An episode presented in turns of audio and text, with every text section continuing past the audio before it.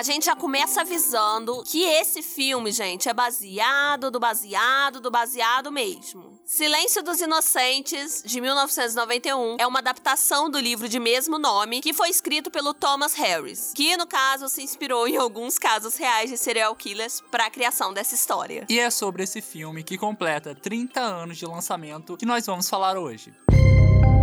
Oi, eu sou o Vitor. Eu sou a Cibele. E sejam bem-vindos à Terra do Medo. Um podcast aconchegante pra gente conversar sobre o universo do terror. Ai, Cibele tá rindo, gente. A gente tá gravando aqui debaixo de uma cabaninha. É porque eu falei aconchegante, aí eu vi que a gente tá. Realmente num lugar aconchegante.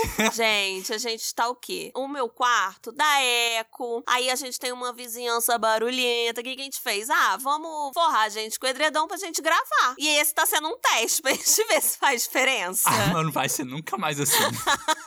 Ai, gente, mas ó, engajamento, tá? Pra ajudar a gente. Aquelas, né? A ter o nosso próprio estúdio. Bom dia, tudo bem. E hoje a gente vai falar sobre esse filme maravilhoso. Tudo Adoro. Tem algumas polêmicas, tem, algumas polêmicas. E a gente vai falar gente sobre vai elas falar também. Sobre também. Então, gente, escuta até o final, tá? Faz favor. Faz favor. se você não estiver seguindo também, né, nas plataformas de áudio, segue a gente. E se tiver no YouTube também, gente, se inscreve no canal, não custa nada. É de graça. É grátis. Na história, algumas mulheres tiveram sua vida tirada de forma brutal e seus corpos foram encontrados em localidades aleatórias nos Estados Unidos. Para encontrar o serial killer, apelidado de Buffalo Bill, Clarice Starling, que é a nova agente do FBI, tenta tirar informações ali por meio de entrevistas com o Hannibal Lecter, um dos mais temidos serial killers, que inclusive está em uma prisão de segurança máxima. O livro foi lançado em 1988 e esse é o segundo livro da série de livros que tem o personagem Hannibal. O primeiro é o Dragão Vermelho, que foi lançado em 1981. Depois vem O Silêncio dos Inocentes, que é de 1988. Depois vem Hannibal, de 1999. E Hannibal, A Origem do Mal, de 2006. E todos esses livros, né, assim como O Silêncio dos Inocentes, eles também ganharam adaptações para o cinema. Não necessariamente nessa ordem de lançamento dos livros, né? E também não tem só isso de Hannibal, não, gente. Tem Hannibal pra tudo quanto é gosto. tem, tem série, tem vários filmes e por aí vai. Gente, tá rolando uma rave aqui do lado de fora da minha casa. É, pandemia não existe mais, gente. Não existe, aliás, desde março de 2020. É, não existe. Não existe aqui. Nunca existiu pandemia. Nossa, e se vocês estiverem ouvindo Batistaca muito louco? É, são os meus vizinhos. Bom dia. Pra história de Silêncio dos Inocentes, o autor, ele teve como inspiração a relação do professor de criminologia da Universidade de Washington, o Robert Keppel, e o serial killer muito conhecido, um nome bem recorrente, que é o Ted Bundy. Sim, essa inspiração, né, foi para criar a relação entre o personagem da Clarice e o Hannibal, porque assim como a Clarice, né, que vai atrás do Hannibal para conseguir solucionar o caso do Buffalo Bill, o Keppel, ele também conseguiu a ajuda do Ted Bundy para investigar os casos que estavam acontecendo em Green River. A gente inclusive já falou aqui desse caso no canal. Uhum. E eu até citei também que a investigação recorreu à ajuda do Ted Bundy. O Victor ficou muito nervoso, porque ele achou absurdo meter o Ted Bundy no meio. Ai, gente, pra quê? Desnecessário. Desnecessário meter esse cara no meio. Não, gente, mas vai assistir porque eu falei sobre uma graphic novel sobre o Green River e o caso real também. Então vale muito a pena, tem no YouTube. Se você tiver no YouTube, vai estar linkado. Ou não, né, gente? Que eu sempre esqueço de linkar. Já o personagem do Buffalo Bill foi inspirado em três assassinos. Ou seja, você vê que o cara é complexo. Uhum. O primeiro, que a gente percebe pelo modo que ele sequestra as vítimas mesmo, sabe? Que é o Ted Bundy. Porque o Ted Bundy, ele fazia da seguinte forma: ele pedia ajuda pras vítimas, pra colocar alguma coisa no, no carro. Aí ele finge até que tá com o braço engessado. Ai, eu tô tão enfermo, eu preciso de ajuda. Então, quando a pessoa, a mulher, no caso, né, chegava perto do carro, ele conseguia sequestrar ela, golpear, amarrar, enfim. E o Ted Bundy é um dos nomes mais conhecidos, que nem eu falei, né? Quando a gente fala sobre criminologia, a gente sempre lembra do Ted Bundy. Ele sequestrou, abusou sexualmente e matou mais de 30 mulheres. Isso tudo na década de 70. Provavelmente você já ouviu falar nele, assim. É, até porque a mídia e também é, muitos filmes estereotipa ele como a figura do, do galã que O bonitão, conseguia seduzir aham. as mulheres e tal. Então passa muito essa imagem. Por isso que eu tenho preguiça dele, porque todo mundo fala. Não, gente, eu tenho muita preguiça. Não pede pra eu fazer ela falar de Ted Bundy aqui, não. Pelo amor de Deus, falamos aqui, ó. É esse homem aí.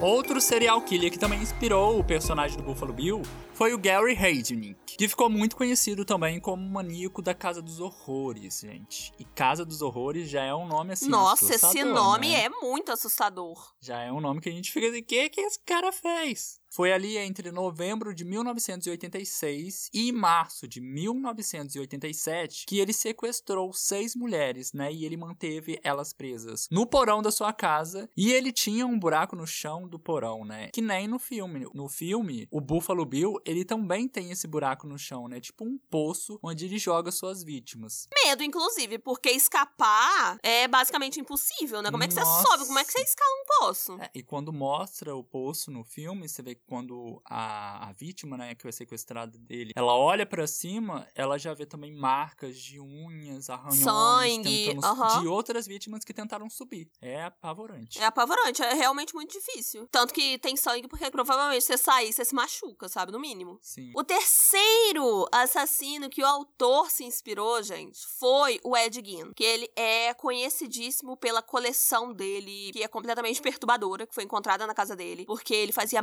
máscaras, cintos, abajur, espartilho, tudo com pele humana. E com parte dos corpos das vítimas dele. E no filme tem isso, né? O personagem costura pele humana. Uhum. E a gente vê essas peles, tipo, no manequim, é, como se fossem vestidos mesmo. Só que no filme é só essa coisa de fazer uma roupa, né? O Ed Gein, ele foi muito além. Fazia móvel, fazia tudo. Fazia bolsa, fazia tudo quanto é coisa. Horrível, gente. Apavorante. E o Ed Gein, inclusive, ele serviu de inspiração também para outros filmes, né? Muitos filmes, como o Massacre da Serra Elétrica, também de 1974, né? Que foi dirigido pelo Toby Hooper. E também Psicose, de 1960, que foi dirigido pelo Hitchcock. Ou Filmes seja, maravilhosos. Filmes maravilhosos e referências também no, no terror, né? Sim. E você vê que o Ed Gein é completamente profundo, assim, né? Um personagem que deixa a gente com aquela famosa pulga atrás da orelha, porque ele já foi retratado de várias formas, assim. Vários personagens complexos foram inspirados nele. Mas. Sobre o Ed Gein, a gente vai falar com mais profundidade em um vídeo no canal. Então, já confere se você tá inscrito no Cibele na Terra do Medo e ativa o sininho pra não perder, que a gente vai falar sobre o Ed Gein. O filme começa apresentando Clarice, que tem a missão de ficar frente a frente com o Dr. Hannibal Lecter,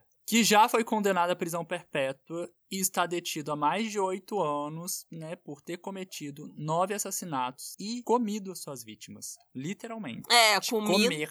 Comido mesmo. não é aquela figura de linguagem, não, safadinha que a gente usa, não, tá, gente? É de comilança mesmo. Nossa, comilança ficou mais sexual É. ainda. Não, é de. Canibalismo. Canibalismo. Ai, meu Deus, monetização, tchau. E ela é enviada pra conversar com ele pelo supervisor dela, que é o Jack Crawford. E ele se acha a última bolacha do pacote. Ele é um gênio. Mas, na verdade, gente, quem é o gênio na situação é a Clarice. Porque ela consegue ter a atenção do Hannibal. Aí eles começam com um joguinho de enigma e tal. E lidar com o Hannibal é uma parada muito difícil, assim. Ninguém tava com muita esperança dele falar, porque ele é osso duro de roer. Nossa, quem fala isso? Osso duro de roer.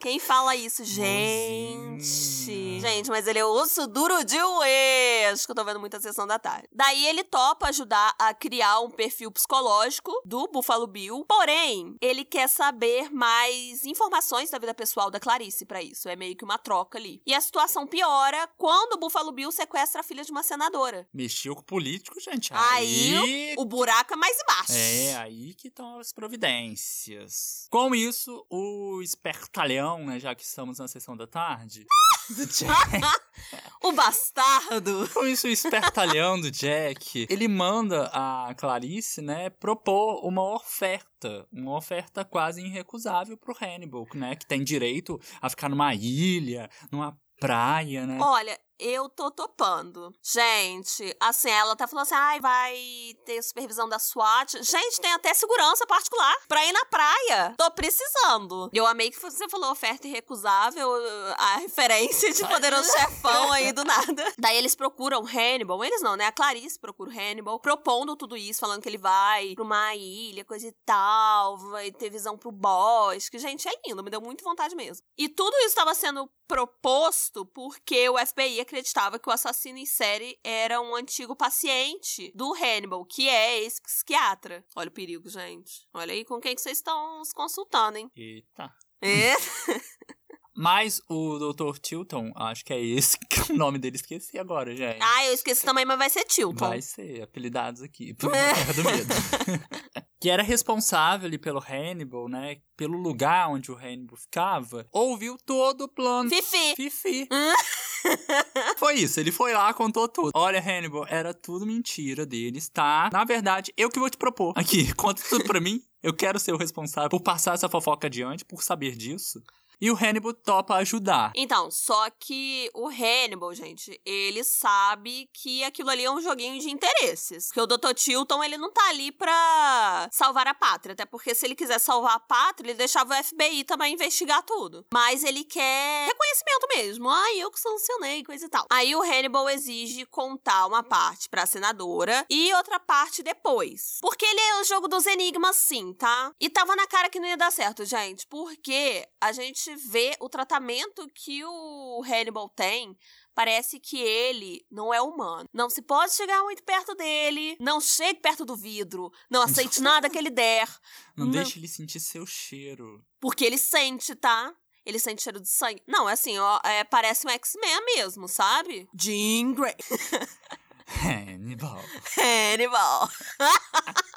Bem, aí eles armaram todo o circo, né? E nessa parte que tem uma das cenas que mais surpreende a gente. O Hannibal, ele tá numa prisão improvisada, né? Uma cela, assim. Só que nos andares, né? Um hotel, parece um hotel ali. E tava na cara que ia dar ruim. Os policiais, eles ficavam todos lá embaixo, vigiando a porta do elevador para que ninguém subisse. Só que o Hannibal tava lá em cima com apenas uns dois policiais. E assim, dava para dividir, né? Dava para deixar os dois policiais lá embaixo e deixar mais policial tomando conta do é, Hannibal. Gente, se o perigo é ele, então, o que, que os policiais estão fazendo lá embaixo? Primeiro que os policiais também que estavam lá embaixo não ajudavam muito, né? Porque a Clarice, ela conseguiu enganar eles ali, conseguiu dar um migué neles e conseguiu subir. Ou seja, que segurança é essa? Ou seja, vamos trocar os policiais, gente, que é melhor, porque não tá dando certo. Os dois policiais foram levar uma jantinha pro Hannibal, mas, gente, eles que foram jantados.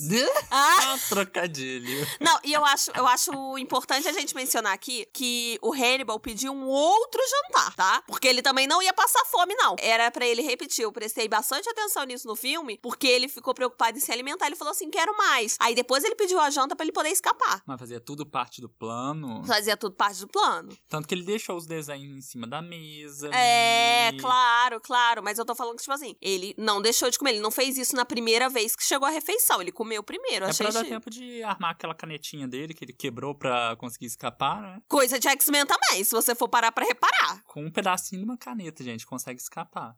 Mas aí, o que, que aconteceu, gente? Ele mordeu a cara de um, socou a cara de outro, e os policiais lá embaixo começaram a reparar que o elevador tava indo pro andar de cima e depois tava voltando. Eu achei bom ali que eles estavam atentos no elevador, né? É. Que nem a gente tava falando, eles estavam vigiando o elevador. Mas aí o cagaço já apareceu porque quem tem, tem medo, né? Quem tem si tem medo. E já pensaram assim: ah, ele pode ter escapado. Aí quando eles chegaram lá, né, na, na sala que tava o Hannibal, eles repararam que realmente ele tinha escapado. E ainda tinha deixado os corpos dos policiais de uma forma assustadora, né? Nossa, sim, gente. Um tava pendurado na frente da da, cela dele. Só que tava pendurado de uma forma bem esquisita. Tava tipo como se fosse uma asa, assim, aberto, o corpo aberto. Uma coisa muito assustadora. E o outro policial tava com o rosto todo desfigurado. E esse que tava com o rosto desfigurado tava no chão. E ele ainda tava vivo. Então já chamaram uma ambulância, falaram assim: não, vamos, vamos o quê? Vamos levar ele pro hospital, vamos salvar a vida dele. E quando eles estavam descendo no elevador, eles repararam que tava pingando sangue do teto do elevador. Pronto, achamos Hannibal. Ele tá lá Aí eles fazem com todo o cuidado do mundo para conseguir prender o Hannibal. Só que quem tá, na verdade, em cima do elevador é o policial. Aquele tal que tava com a cara desfigurada? Então, na verdade, ele tava morto ali. E quem que eles levaram na ambulância? Quem que era? Na verdade, era o Hannibal. Porque ele foi sorrateiro e cortou o rosto do policial e colocou por cima do seu pequeno rostinho, enganando a todos, tudo bom. E ele come gente, né? Então ele devia ter botado aquilo em cima do rosto dele, pensando assim: hum, que gostoso, que sabor, doido pra comer. Gente.